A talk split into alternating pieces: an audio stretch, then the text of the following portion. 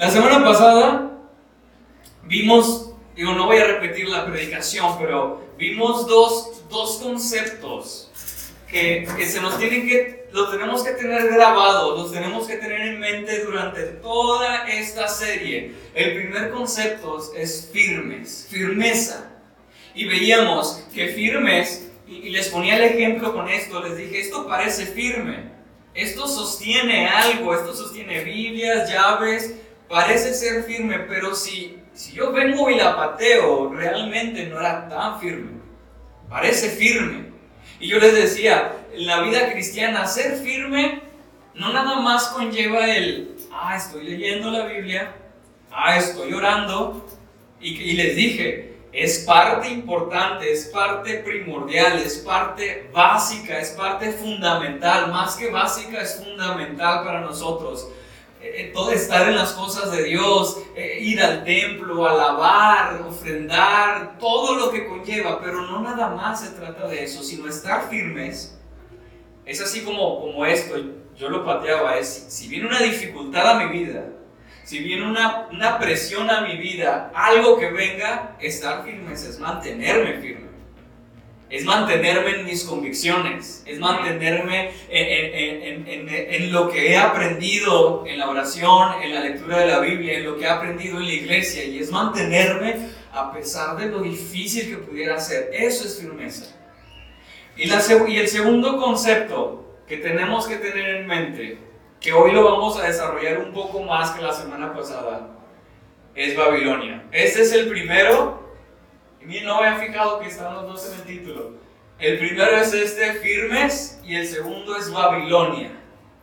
¿Por qué? Porque veíamos la semana pasada que Babilonia en la Biblia viene en toda la Biblia. Babilonia, no, todo, no a lo mejor en todos los libros, pero, pero viene algo de Babilonia en toda la Biblia. Y lo vimos que es, es lo mismo que en Babel, viene de la misma raíz y, y de hecho es en el mismo lugar, viene. Y, y, y después se ve en el libro que estamos leyendo, que es Daniel, que es una ciudad, pero también llega a ser parte del imperio más poderoso de su época, un imperio grande que hoy vamos a ver, pero también en Apocalipsis vuelve a hablar y vuelve a retomar este, esta palabra, Babilonia. Y veíamos que este concepto no nada más representa un lugar, no nada más representa una ciudad, representa el mal, representa el pecado, representa un sistema religioso que va en contra de Dios. Y veíamos que en Apocalipsis a Babilonia se le llama la madre de las rameras y de las abominaciones de la tierra. O sea, es algo fuerte, no es algo, no es una ciudad y ya. Es algo espiritual, es la anti-iglesia. Y estamos viendo cómo vamos a ver a través de la vida de cuatro jóvenes cómo se mantienen firmes en medio de esa ciudad, en medio de esto que es anti Dios. Y veíamos algo, Dios permite, Dios permite que el rey Nabucodonosor, el rey de Babilonia, tome presos, tome cautivos a su pueblo. Dios lo permite como un castigo y como una disciplina a su pueblo, se los lleva. Y veíamos una pregunta. Si le quieres dar para, para, para, adelante, veíamos una pregunta. ¿Cómo van a actuar en medio de Babilonia? Y nos quedamos con esa pregunta. ¿Cómo vamos a actuar? De eso se va a tratar toda la serie. ¿Cómo vamos a actuar en medio de Babilonia, en medio de una sociedad que va en contra de Dios, en una sociedad que va en contra de la palabra? ¿Cómo me mantengo firme? ¿Qué hago? ¿Cómo le hago? ¿Qué tengo que hacer? Y hoy por fin vamos a comenzar en la Biblia. La semana pasada nada más vimos los primeros dos versículos. Y si tienen su Biblia, vamos al libro de Daniel. Hoy ya vamos a comenzar a hablar de estos jóvenes. ¿Qué hicieron estos jóvenes? ¿Quiénes eran estos jóvenes? ¿Qué pasó con estos jóvenes? Estos cuatro jóvenes que vamos a ver desafiaron al imperio más poderoso de su época. Desafiaron a ese imperio, se mantuvieron firmes ante el rey Nabucodonosor, un rey temible, un rey temido por, por, por naciones enteras. Y estos cuatro jóvenes no tuvieron miedo, lo desafiaron. Vamos a la palabra de Dios, pero antes vamos, vamos a orar. Bendito Dios. Señor y Rey, te doy gracias por tu palabra. Señor, te doy gracias por nuestras vidas. Te doy gracias por tu Espíritu Santo, Dios, que mora en, en su iglesia, que mora en nosotros. Te doy gracias, Señor Altísimo. Te pido en el nombre de Jesús, Señor, tú en esta tarde, en esta noche nos hables. Tú, Señor Espíritu Santo, hables a cada uno, Dios. Sé que tienes algo para cada quien, Señor. Sé que hay algo, Señor, que cambiar en nosotros y solamente tú tienes el poder. Solo tu palabra, que es una espada de dos filos que penetran, es más filosa que una espada que dos filos y penetra más, más profundo que cualquier otra cosa. Te pido que nos hables. Te pido que nos hables, Señor. No sea yo, no sean mis ideas, sino seas tú, Padre Santo. En el nombre de Jesús te lo pido. Amén. Amén. Vamos a Daniel 1 y voy a leer. Vimos los primeros dos versículos el jueves pasado. Voy a leer a partir del 3 hasta el 7 primero. Dice así la palabra de Dios. Y dijo el rey a Aspenaz, jefe de los eunucos, que trajese de los hijos de Israel, del linaje real de los príncipes, muchachos en quienes no hubiese tacha alguna de buen parecer, enseñados en toda sabiduría, sabios en ciencia y de buen entendimiento, e idóneos para estar en el palacio del rey, y que les enseñase las letras y la lengua de los caldeos. Y les, y les señaló el rey ración para cada día, de la provisión de la comida del rey y del vino que él bebía, y que los criase tres años, para que al fin de ellos se presentasen delante del rey. Entre estos estaban Daniel, Ananías, Misael y Azarías de los hijos de Judá. A estos el jefe de los eunucos puso nombres. Puso a Daniel Belsasar, a Ananías Sadrach, a Misael Mesac y a Azarías Abednego. Aquí comienza, hasta ahí voy a leer ahorita, ahorita leemos más. Aquí comienza la historia de estos cuatro jóvenes. Aunque vamos a hablar más de Daniel, realmente son cuatro jóvenes. ¿Qué está pasando en esta historia? Los sacan de su hogar un día sin que se den cuenta. Imagínense, es como si viniera de repente un otro país, otro reino aquí, quiera, quiera llevarse y, empieza una revuelta y empiezan a matar y de repente tal vez tú estás en, en, tu casa, tal vez estás en tu cuarto y alguien entra y te lleva a la fuerza. No, no, les, no le pidieron permiso a Daniel, a Daniel, quieres venir, no te, te toca a ti. Tal vez hasta mataron a su familia, tal vez mataron a sus vecinos en ese momento y este toca a ti y se lo llevan a otro lugar, no lo llevan al mismo país, lo llegan a otro lugar, lo llevan hasta Babilonia y eran muchos jóvenes, no nada más estos cuatro. Se llevan a hombres sabios y a mujeres hermosas. Y Babilonia es, astuto, no los va a matar. Babilonia es muy astuto y les va a decir, jóvenes, a estos jóvenes les dice, olviden su pasado. Jóvenes, olviden quiénes son. Olviden de dónde vienen. Los hemos traído a Babilonia para que sirvan a Babilonia, los hemos traído a Babilonia para que sirvan al rey de Babilonia. Se los llevan para servirlos a ellos.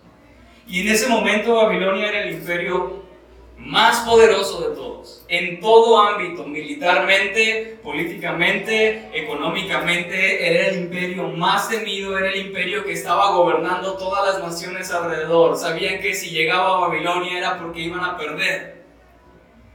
Y lo que estaban haciendo en ese momento, y les van a hacer varias cosas, es que quieren manipularlos. Babilonia quiere manipular a, estos jóvenes les quiere lavar el cerebro y les quiere quitar todo lo que son y les quiere poner Babilonia, Babilonia, Babilonia. Y como veíamos, Babilonia es todo lo que es en contra de Dios. Y Babilonia va a querer manipularte. Babilonia va a querer que olvides quién eres. Babilonia va a querer que olvides esto. y lo cambies y cambies a Dios por lo incorrecto. Les hace tres cosas y lo leímos ahorita. Lo primero es que les cambia los nombres.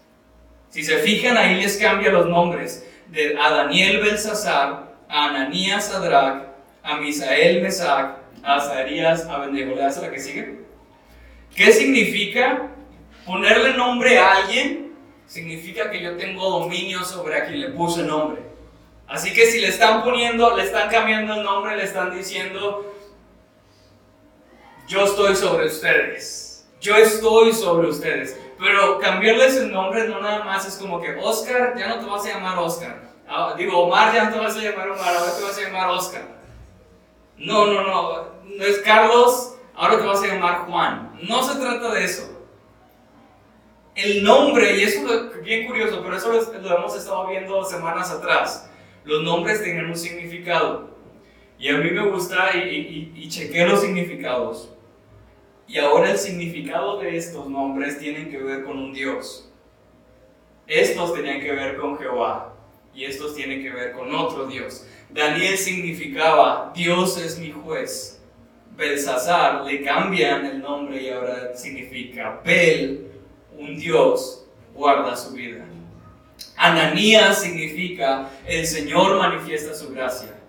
Y ahora le cambian a Sadrach, que, se, cree que significa mandato de Acú, otro Dios. Misael significa quién es lo que es Dios. Y Mesac, quien se lo cambian, se cree que significa quién es lo que Acú es. Y Azarías significa el Señor socorre.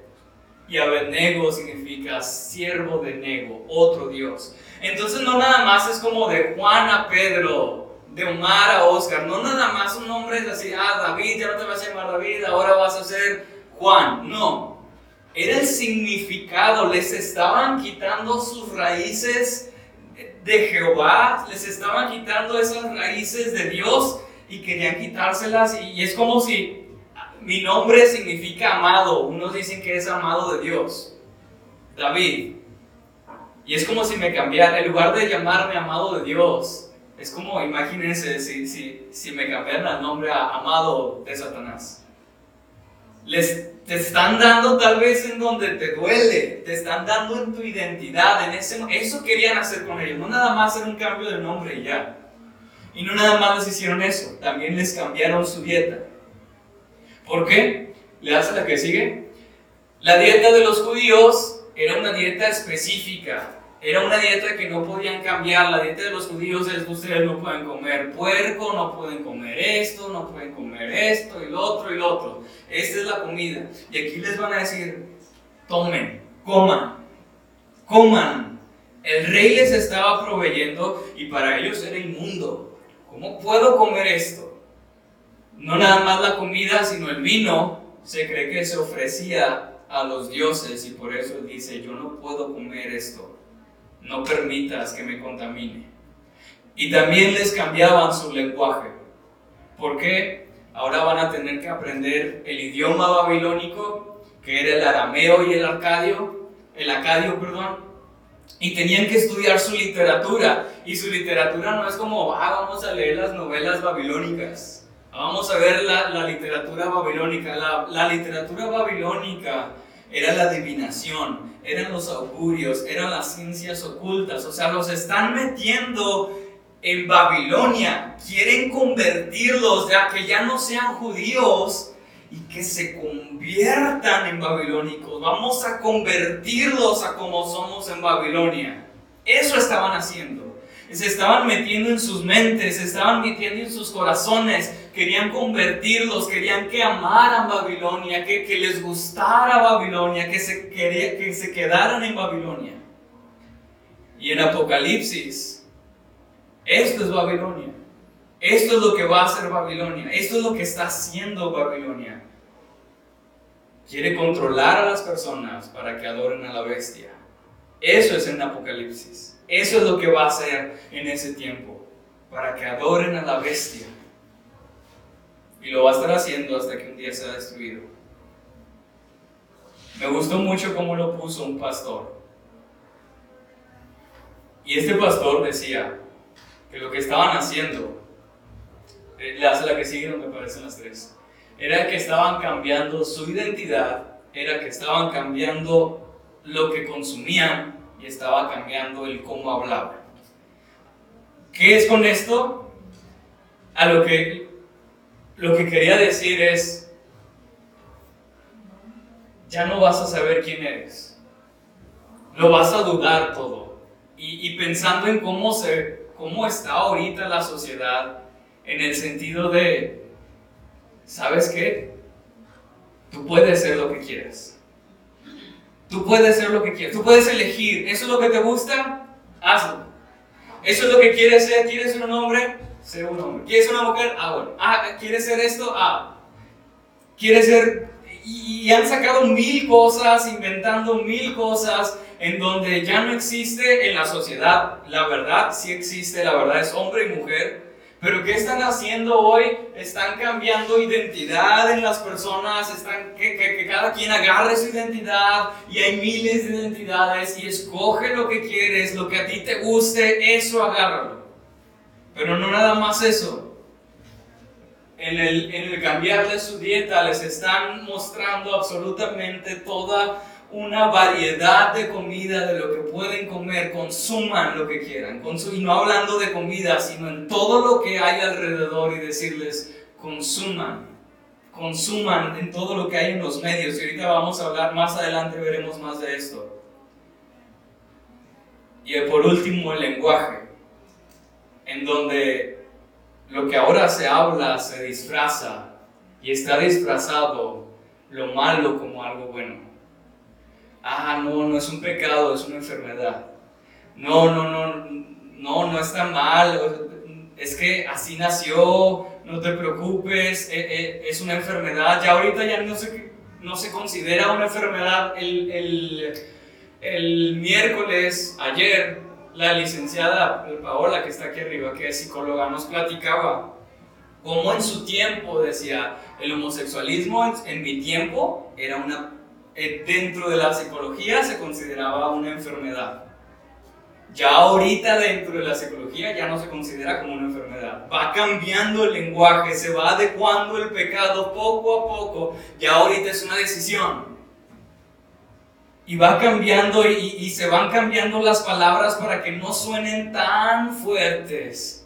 Al aborto, mejor ya no le llamemos aborto, vamos a llamarle interrupción voluntaria del embarazo, ya no vamos a hablarle, ya no vamos a, que se escuche promiscuidad, mejor que se escuche revolución sexual. Y, y las palabras van cambiando, la identidad la van cambiando, lo que consumes poco a poco para que te transformes a ellos y todo es una mentira.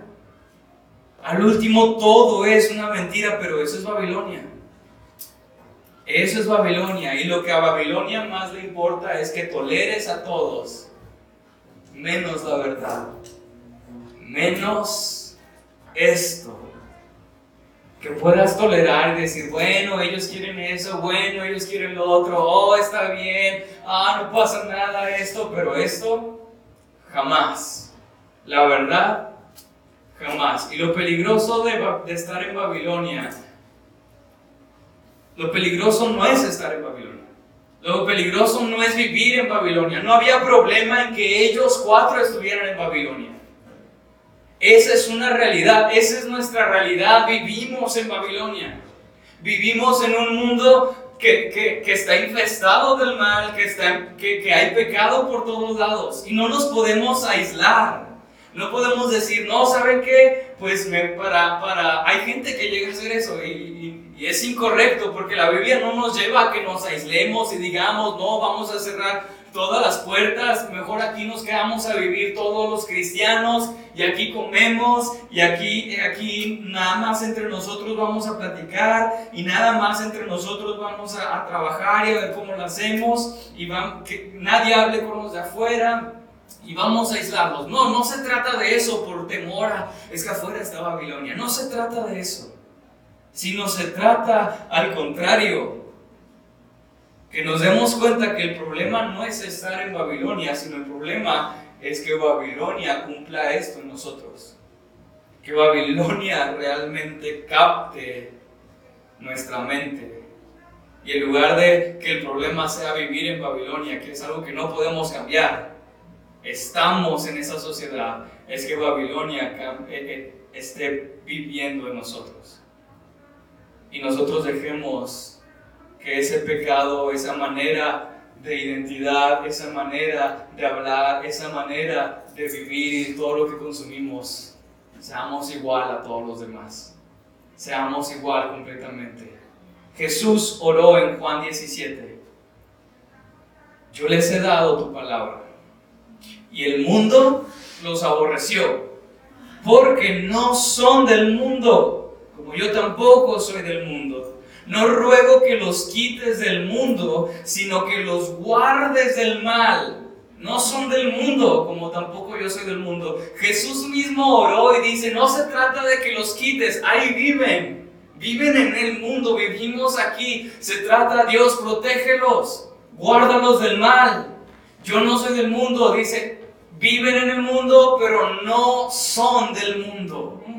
Estamos en este mundo, tenemos que estar en este mundo, no hay de otra, es imposible no estar en este mundo. Bueno, tal vez unos dirán, en unos años más ya nos podremos ir a otro planeta, no lo sé. Pero ahorita estamos en este mundo, Ahorita tenemos que trabajar en este mundo, tenemos que, que estar involucrados, trabajando, comprando, viviendo, todo tienes que ir a la tienda, no hay una tienda cristiana donde vayas y digas, ah, ahí me van a atender un cristiano. Ah, hay escuelas cristianas a lo mejor que, que, que unas no son tan cristianas, pero no te puedes aislar, vives en este mundo, pero no puedes dejar que te posea el mundo. No puedes dejar que el mundo viva en ti. Eso es la diferencia. Entonces, ¿cómo actúo ante el mundo?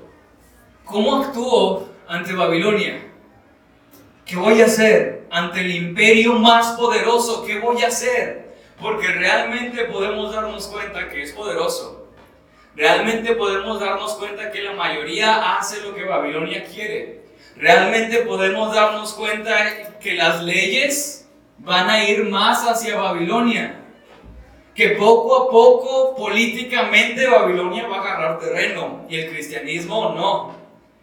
Y el, ayer mismo hablaba el pastor Ricardo de eso y hablábamos de ese tema en donde va a haber leyes en algún momento de nuestra vida donde se nos va a prohibir el reunirnos, donde se nos va a prohibir el evangelizar, donde se nos va a prohibir hacer algo afuera las cosas van a ir avanzando. ¿Cómo voy a actuar ante Babilonia? ¿Cómo me voy? ¿Cómo voy a actuar? ¿Voy a tener miedo? Y ya me dejo, pues ya no puedo hacer nada, hombre, es el imperio más grande del mundo, me hinco. ¿O qué hago? Y quiero que leamos lo que hicieron estos jóvenes. Versículo 8, me voy a saltar el 9, porque ahorita vamos a regresar al 9. El 8 dice, y Daniel propuso en su corazón no contaminarse con la porción de la comida del rey. Voy a repetir esa parte. Y Daniel propuso en su corazón no contaminarse con la porción de la comida del rey, ni con el vino que él bebía. Pidió, por tanto, al jefe de los eunucos que no se lo obligase a contaminarse. Y dijo el jefe de los eunucos a Daniel, temo mi señor que señaló vuestra comida y vuestra bebida.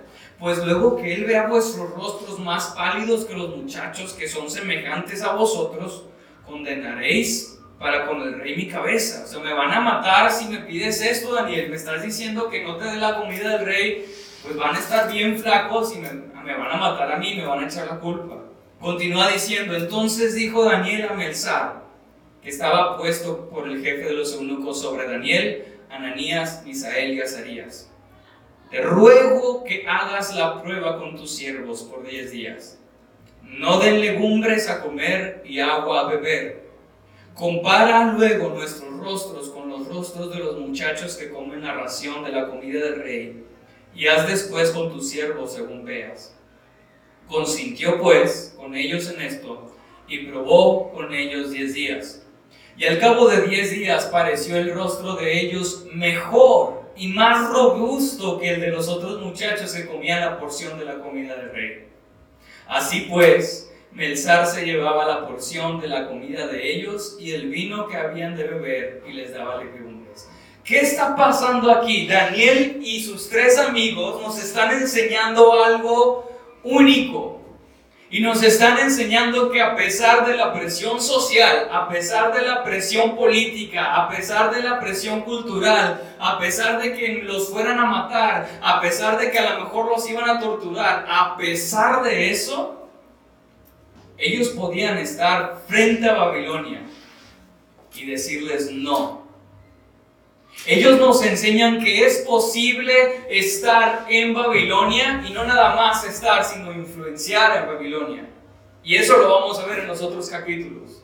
Ellos nos van a enseñar que un muchacho, un muchacho puede desafiar a todo un imperio y decirle, no, no voy a comer, no voy a consumir lo que tú me quieres dar, no lo voy a hacer.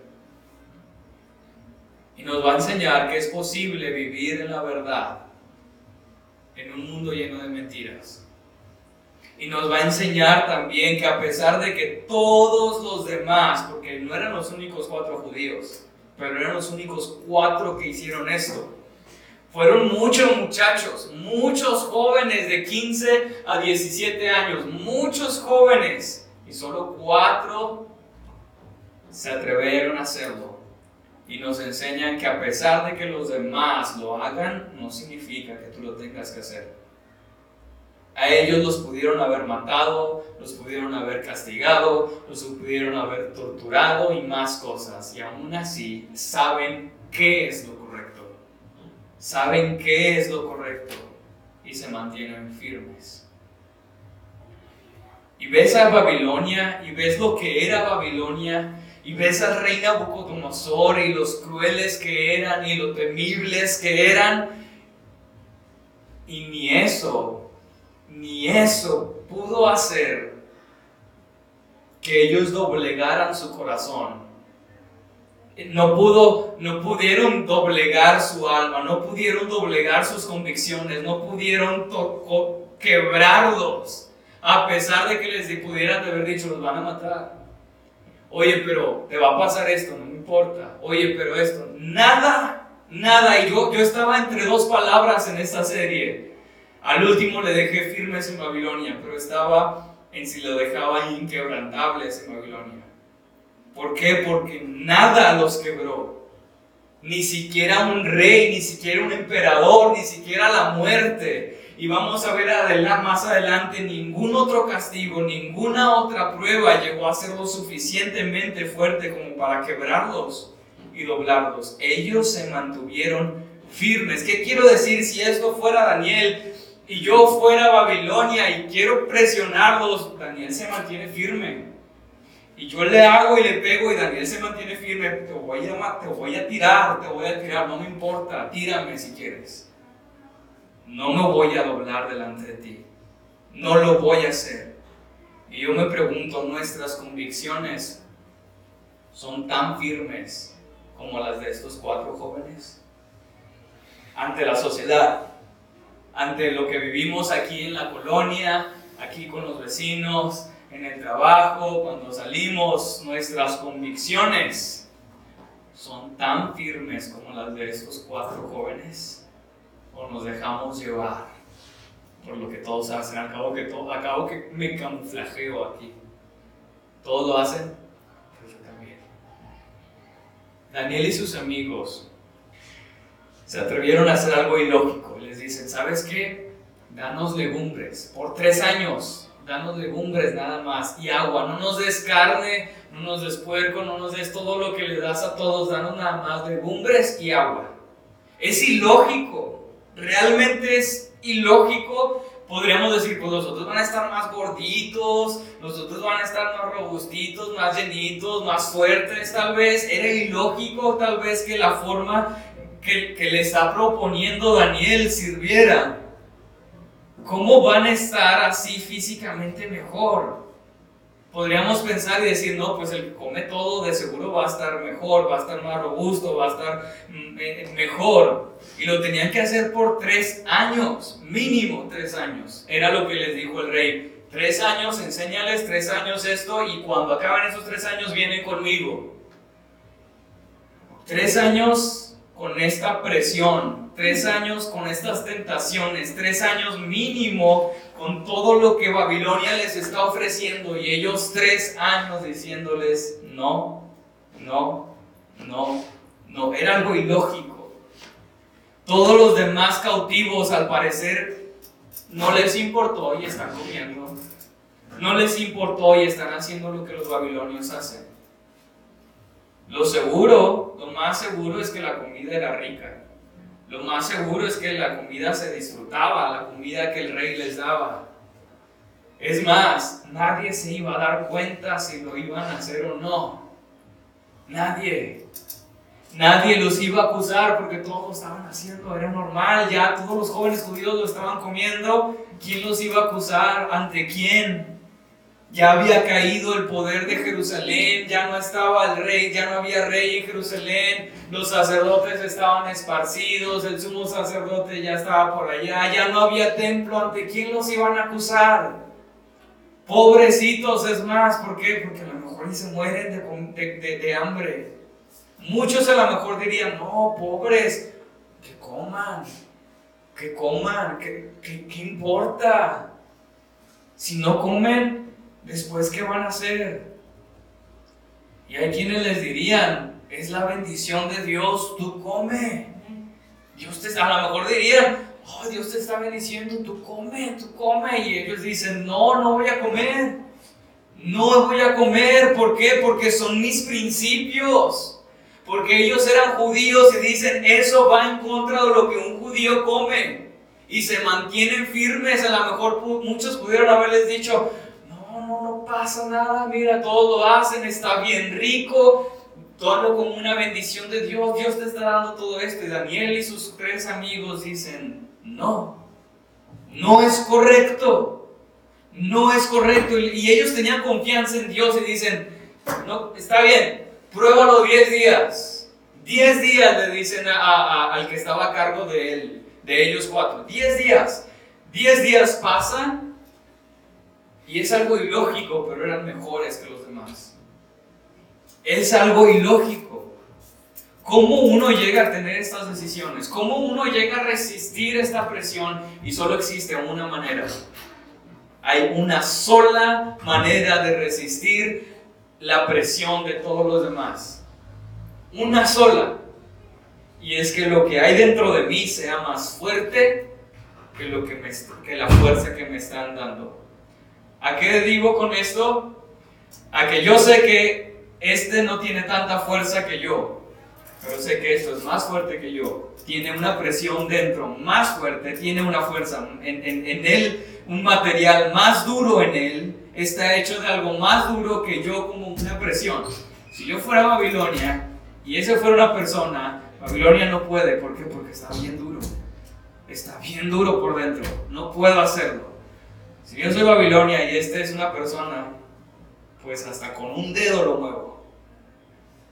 Con un dedo lo tiro. ¿Qué es lo que necesito? La presencia del Espíritu Santo. No se trata de, no, sí, yo puedo, no, sí, yo quiero, no, sí, yo, yo, yo, yo puedo hacerlo, yo, yo puedo ser más fuerte, yo puedo, yo lo deseo, ah, yo lo quiero, yo lo quiero. Se trata de lo que el Espíritu Santo que está dentro de ti hace la presencia y el poder del Espíritu Santo, dándote valentía, el Espíritu Santo dándote convicciones bíblicas, el Espíritu Santo dándote principios bíblicos. Dice la palabra, Daniel propuso en su corazón no contaminarse. Y podríamos decir, ahí está, Daniel lo propuso, él solito, pero la Biblia nos enseña en Filipenses 2.13 Dice, porque Dios es el que en vosotros produce así el querer como el hacer por su buena voluntad. No son nuestras fuerzas, no son nuestras decisiones, no es por nosotros mismos, sino por lo que Dios hace en nosotros, por lo que el Espíritu Santo hace en la vida de nosotros y nos hace confiar en Él. Y tenemos que tener esta convicción y, de verdad deseo que todos tengamos esta convicción. Poner en mi corazón no contaminarme. Proponer en mi corazón no contaminarme. ¿Por qué? Porque no todo lo que el mundo me ofrece es correcto. No todo lo que el mundo me ofrece me va a convenir. No todo lo que el mundo me ofrece va, va de acorde a la voluntad de Dios. Tal vez va a parecer inofensivo. Tal vez va a parecer insignificante. Ay, no pasa nada, mira, es algo bien sencillo. Tal vez tú podrías decir, no, no, no, no, yo no hago eso, yo no, yo no tomo, no, no, no, yo no me drogo, no, no, no, esas cosas, no, no, no, no, esas cosas no se hacen. Pero hay cosas que parecen inofensivas, parecen insignificantes, parecen pequeñas, pero son igual de malas. Son igual de malas delante de Dios. Esas cosas tal vez que tú podrías, podríamos tener y decir, no, yo ya no hago eso, yo ya no hago lo otro, son cosas que a veces son obvias. Y Babilonia es astuto. Babilonia lo que va a hacer es en las cosas no tan obvias, enmascaradas, que parecen verdad, que parecen correctas, y lo va a hacer con su lenguaje. No, no, no, no, no, no es pecado, no pasa nada, puedes hacerlo. Y yo la verdad, y les decía las semanas pasadas, la semana pasada, pongamos atención, vean lo que hay a nuestro alrededor, vean lo que se está diciendo a nuestro alrededor, vean lo que se está enseñando alrededor, vean lo que, lo que se enseña entre los jóvenes, vean lo que se está diciendo que parece normal. Ya es normal en las familias muchas cosas. Diariamente se nos ofrece, Babilonia nos ofrece música, Babilonia nos ofrece eh, series de televisión, telenovelas en la televisión. Mm, Babilonia ofrece aún en la escuela libros. Babilonia nos ofrece las noticias, Babilonia nos ofrece películas, Babilonia nos ofrece videojuegos, Babilonia nos ofrece internet, YouTube nos ofrece bastante. Hay una variedad de comida, hay una variedad de la cual podemos agarrar de aquí, de allá, de allá, de allá, de allá, de allá. Babilonia es astuto. Tal vez podré decir, no, no, no, hay cosas que, que, que, no, yo años yo no toco, años yo no hago, años yo no digo, yo ya no maldigo, yo ya no hago eso. Pero a veces no podemos y no sabemos discernir porque está disfrazado de verdad. No podemos comer solo por comer. Ah, es lo que está, pues vamos a verlo. Ah, es lo que pusieron, no, no hay problema. No podemos solamente comer porque sabe rico. Y hablo de las cosas, no hablo de la comida. No podemos solamente agarrar algo porque lo disfrutamos. Se siente bien, sabe rico. No podemos comer las cosas porque todos lo comen. Y te dicen, no, pruébalo, está bien padre esto. Ve esto porque está bien bueno esto. Y lamentablemente llega el momento donde comes todo y comes de todo, que llega un momento donde también ya todo es normal para ti. Y ya no ves mal unas cosas, ya, ya. Se va asimilando esto en tu vida. Ya no disiernes lo correcto de lo incorrecto. Nosotros tenemos que aprender a tomar decisiones. No en si se ve bien, se ve mal, no en si sabe rico, no en si lo disfruto, sino en si va de acuerdo a la voluntad de Dios. ¿Cómo voy a diferenciar esto? ¿Cómo voy a decir, hubo un joven que el domingo pasado me dijo, ¿cómo sé que es, va empezando en el Evangelio y estábamos en el grupo de los jóvenes y dentro del tema se habló de la obediencia y el joven así lo dijo, ¿cómo sé que tengo que obedecer? ¿Cómo sé? Él está interesado de Dios y él quiere aprender y él dice, ¿Cómo sé qué es lo correcto? ¿Cómo sé que tengo que obedecer? Y aunque le di una respuesta para poder explicar en una palabra es, o en una frase es, lee la Biblia. Pero obviamente no le iba a decir así, lee la Biblia y ya, le tuve que explicar muchas cosas. No sé si han escuchado esta analogía, pero se dice que si que un banquero, alguien que maneja billetes, puede fácilmente encontrar un billete falso. Yo lo he escuchado en diferentes eh, momentos esta analogía. Que alguien que está viendo billetes puede en algún momento diferenciar, este es falso, así de rápido. ¿Por qué? Porque todo el día está viendo billetes. Porque todo el día está agarrando billetes, porque todo el día los está viendo, está con ellos, está contando poco a poco, así que conoce qué es un billete de verdad y por lo tanto puede identificar y decir, este es falso. Así de rápido, este es falso. Y te lo asegura, sin ningún método, sin ningún aparatito, sin ninguna luz, puede decirte, este es falso. ¿Por qué? Porque todo el día, por años, puede estar haciendo esto. ¿A qué voy con esto? Que la única manera de yo poder discernir entre lo correcto y lo bueno es la Biblia. Pero, para yo hacerlo, no, no, no voy a ver, a ver, eso está bien, déjame leer toda la Biblia y encontrar la verdad. Sí lo puedes hacer, pero vas a, tardar, vas a tardarte mucho si vas a hacer eso. Todas las decisiones, todas las decisiones. ¿Cómo puedes saber si algo es correcto o incorrecto? Es porque tú estás leyendo la Biblia siempre.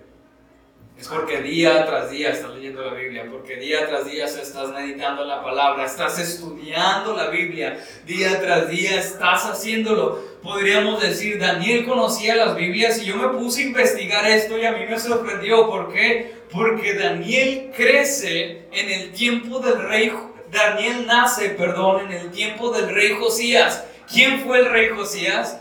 Fue el último rey bueno de, de Judá.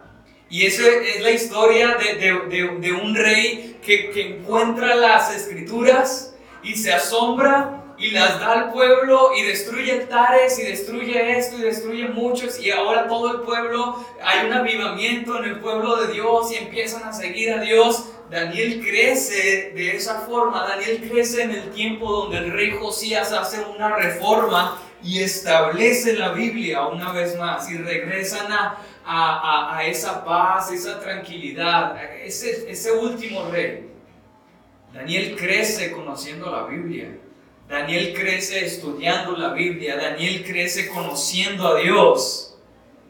Así que cuando llega a Babilonia, Daniel sabe que lo que está viendo es mentira. Daniel sabe que lo que Babilonia le está ofreciendo es incorrecto. Daniel sabe, pero ¿por qué? porque conoce las escrituras, porque lo hizo desde pequeño. Este libro que tenemos es la verdad. Este libro que tenemos es lo que nos transforma. Este libro que tenemos es la Biblia, es la palabra de Dios y está la voluntad de Dios ahí. Así que, ¿qué tengo que hacer yo? Leerla y leerla y leerla y estudiarla y entenderla y entender qué es lo que me quiere decir. Yo sé que esto es bastante hasta ahorita, pero quiero acabar con algo más. Hasta ahorita hemos visto a un imperio dando una opresión a los jóvenes, a un pueblo. Estamos viendo a unos jóvenes que se están atreviendo a decir, no voy a comer todo lo que me des, porque va en contra de Dios. Pero quiero ver algo más. ¿Qué sucede cuando se atreven a hacerlo? ¿Qué, ¿Qué, sucede cuando yo me atrevo a seguir mis convicciones cristianas? ¿Qué sucede? Y lo que quiero decir ahorita es que Dios obró, Dios bendice a quien se atreve. El versículo 9 que me, me salté dice así, y puso Dios a Daniel en gracia y en buena voluntad con el jefe de los eunucos. Y el 17 donde nos habíamos quedado dice, a estos cuatro muchachos Dios les dio conocimiento e inteligencia en todas las letras y ciencias. ¿Quién? Dios. Y Daniel tuvo entendimiento en toda visión y sueños. ¿Qué está pasando? Vemos a, una opresión delante de, hacia Daniel y sus tres amigos. Vemos a Daniel y sus tres amigos manteniéndose firmes a pesar de lo que está pasando. Y vemos a un Dios que está recompensando y que está bendiciendo a estos cuatro jóvenes que se atrevieron a quedarse firmes, a quedarse firmes ante lo que estaba haciendo Babilonia. y Dios les da gracia delante de los demás. A pesar de que es una decisión difícil, a pesar de que es una decisión irracional y loca, no debemos de tener miedo. No tengas miedo de tomar decisiones que van a favor de la voluntad de Dios. Dios se encarga. Solo que a veces, y no me dejarán mentir, a veces lo que queremos es ver primero a Dios obrar y entonces me atrevo. Ah, Dios, tú hazlo y, si sí lo hago, y sí lo hago. Y las cosas con Dios, si leemos la Biblia, no siempre son así. El hombre tiene que dar ese paso de fe y Dios obra. Y a mí siempre me ha gustado la historia donde van a pasar por el río Jordán. El río Jordán, ahí está el agua, está lleno, está lleno, está lleno, y hasta que dan el primer paso se, se separan las aguas y se seca el río Jordán. Daniel y sus amigos se esforzaron, sí. Eso es seguro, se pusieron a estudiar lo que les encargaron, ok, vamos a ponernos a estudiar. Pero fue Dios el que los hizo. Fue Dios el que los bendijo, dice, con sabiduría, con inteligencia, con conocimiento y con entendimiento. ¡Wow! Fue Dios el que lo hizo. Dios está viendo jóvenes que se atreven, está viendo jóvenes firmes, está viendo en ellos jóvenes que están confiando en Dios, está viendo en ellos jóvenes con el Espíritu Santo. Dios está viendo a jóvenes que se atreven y se paran enfrente de Babilonia y desafían a Babilonia y le dicen no a Babilonia. Y vean cómo termina el capítulo. Pasados pues los días al fin de los cuales había dicho el rey que los trajesen, ya pasaron tres años, el jefe de los eunucos los trajo delante de Nabucodonosor. Están delante del, del emperador, del rey de todo el imperio babilónico.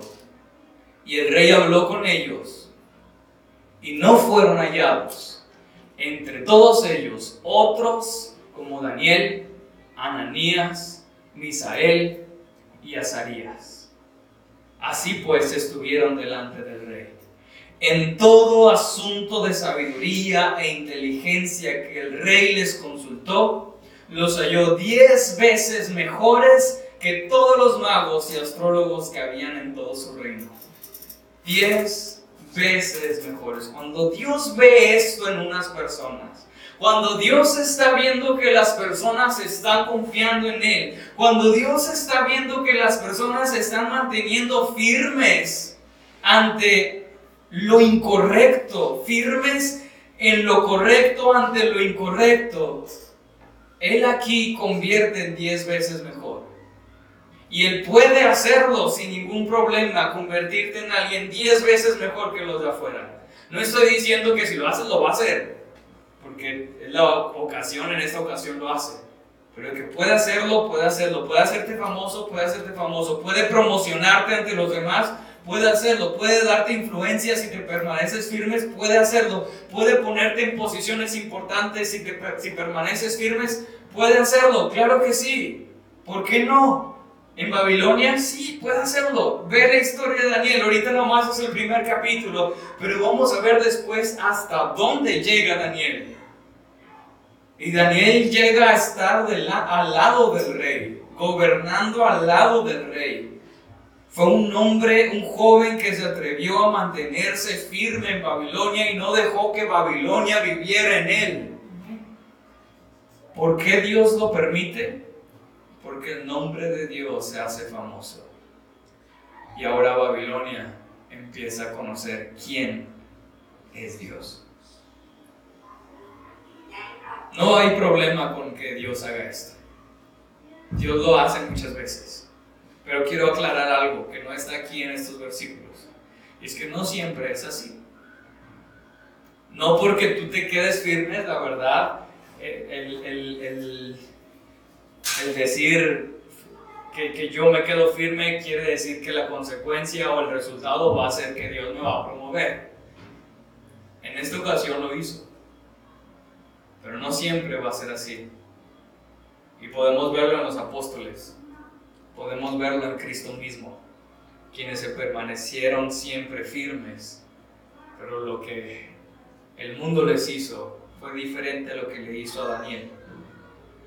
Así que ¿Existen las dos posibilidades? Sí, yo no puedo prometer nada. Dios sabe a quién va a promocionar, a quién le va a dar diez veces más, a quién va a levantar y darle influencia en Babilonia y levantarlo y exaltarlo como lo hizo con Daniel, como lo hizo con los tres jóvenes, y a quién lo va a utilizar de otra forma como los apóstoles. Pero a todos usó para lo mismo. El nombre de Dios se hizo famoso. El nombre de Dios se hizo famoso y Babilonia conoció quién era Dios. Y aún en la misma historia de Daniel, en los otros capítulos, vamos a ver algo. Daniel no siempre le fue tan bien. Tuvo pruebas difíciles. Y acaba diciendo este capítulo, y continuó Daniel hasta el año primero del rey Ciro. Y lo leemos y decimos, ah, órale, qué bien.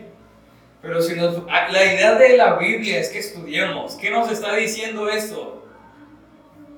Nos está diciendo que su servicio duró 65 años. 65 años. Dios lo mantuvo en Babilonia. 65 años lo mantuvo en los puestos más altos de Babilonia al servicio. 65 años estuvo firme Babilonia. Y nada lo quebró. Y lo vamos a ver después. Babilonia en 65 años no entró en Daniel.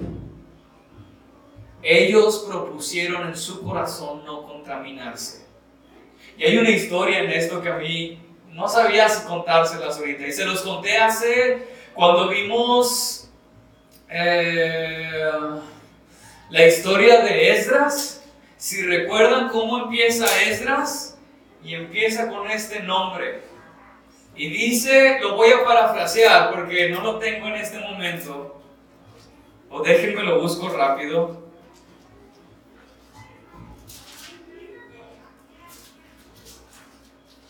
Esdras nos dice, nos muestra el regreso de Israel desde su cautiverio y dice, en el primer año de Ciro, ya me quitaron el nombre, en el primer año de Ciro, rey de Persia, para que se cumpliese la palabra de Jehová por la boca de Jeremías, despertó Jehová el espíritu de Ciro. ¿Para qué? Para que regresasen después de 70 años de cautiverio. Y aunque la Biblia no lo dice, hay muchos estudiosos y hay quienes piensan que Daniel, estando al lado de este rey y teniendo la influencia, le muestra al rey Ciro las profecías de Jeremías y les dice, mi pueblo tiene que regresar. Y, Dios, hay quienes piensan, y lo más probable es que Dios lo utiliza siendo un hombre viejo para que su pueblo regrese. Y eso es algo glorioso, porque Él es llevado cautivo, pero Él puede lograr ver a su pueblo regresar una vez más a, Jerusalén, a su tierra, a la tierra que Dios les había prometido. 65 años Él está sirviendo y está escalando. Dios le permite escalar durante 65 años. Propuso en su corazón no contaminarse. ¿Por qué no nos lo proponemos hoy? no contaminamos. ¿En qué? En aquello que Babilonia te está ofreciendo. No sé qué es lo que te está ofreciendo Babilonia. Pero yo creo que tú sí sabes qué te está ofreciendo Babilonia. Tal vez te está ofreciendo algo en tu trabajo que tú sabes que está incorrecto. Tal vez Babilonia te está ofreciendo algo en tu familia que tú sabes que está incorrecto.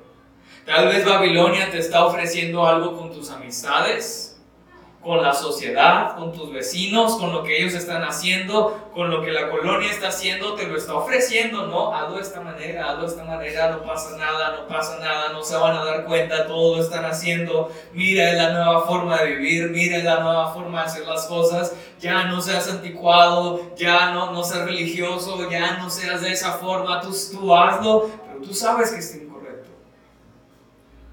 está qué no propones en tu corazón lo mismo que estos cuatro jóvenes y decir, no me voy a contaminar? Quiero que recuerdes esto y, viene al último. Babilonia quiere manipularte, pero es posible vivir la verdad en este mundo lleno de mentiras. Lo vas a lograr solamente a través de la presencia del Espíritu Santo y conociendo la Biblia. Nada más a través de eso. No son tus fuerzas. Y por último, Dios va a bendecir a quien se atreve. ¿De qué forma? Él sabe cómo. Pero propone en tu corazón no contaminarte. Vamos a orar. Y les pido que cierren sus ojos. Bendito Dios, te doy gracias Señor, te doy gracias por cada uno de los que estamos aquí. Conoces nuestro corazón. Conoces, Señor, lo que Babilonia está haciendo a nuestro alrededor. Conoces, bendito Rey, las tentaciones y el disfrutar de lo que Babilonia ofrece en nuestras vidas. En cualquier lugar, Dios. Y tal vez hemos fallado muchas veces, y es lo más seguro. En muchas ocasiones, tal vez, Señor Altísimo, hemos dejado que Babilonia entre en nuestras vidas y tomar decisiones, Señor, que todos hacen. Y te pedimos perdón si no lo hemos hecho. Pedimos perdón, Señor, por todas esas decisiones. Bendito Rey, hoy venimos delante de ti, Señor, y hoy te queremos poner en tus manos nuestras vidas, nuestros corazones y decirlo tal como lo dijo Daniel, propongo en mi corazón, Señor, propongo en mi corazón, Señor, el no contaminarme. El no contaminarme, Dios, con lo que me están ofreciendo. El saber que soy tu hijo. El saber, Señor, que, que la sociedad va a querer ofrecerme mil y un cosas diariamente el saber, Dios, que la, que la mentira y lo incorrecto se está disfrazando cada vez más de una verdad que no es la verdad. Pero Señor, ayúdanos a permanecer en tu verdad, que es la Biblia. Ayúdanos a permanecer, Señor, en lo correcto. Ayúdanos, Señor, a permanecer en tu voluntad, Señor, y que tu Espíritu Santo nos fortalezca, que tu Espíritu Santo nos dé esa valentía, que tu Espíritu Santo nos dé ese poder necesario, que tu Espíritu Santo nos dé esa convicción y decisión necesaria, Señor, para permanecer firmes y resistir ante las tentaciones y resistir ante lo que el mundo nos ofrece, pues no somos de este mundo, aunque en él estamos y en él vivimos. Señor, yo te pido por esta iglesia, Señor. Te pido por cada uno de nosotros, por cada joven, por cada adulto, por cada niño que está aquí arriba. Que podamos aprender y darnos cuenta, Dios, que Babilonia está ahí, está ahí, es una verdad, está ahí, Señor. Y nos está ofreciendo puras mentiras. Y es bien fácil caer en ellas. Abre nuestros ojos y danos discernimiento, Señor, para entender lo que hay afuera. No para temerle, no para aislarnos, sino para mantenernos firmes. Firmes siempre, Dios, ayúdanos. Ayúdanos, Señor. Sin ti esto es imposible. Señor Altísimo, te doy gracias. Señor Altísimo, te damos a ti la honra y la gloria por siempre. En el nombre de tu Hijo Jesús te lo pido. Amén y amén.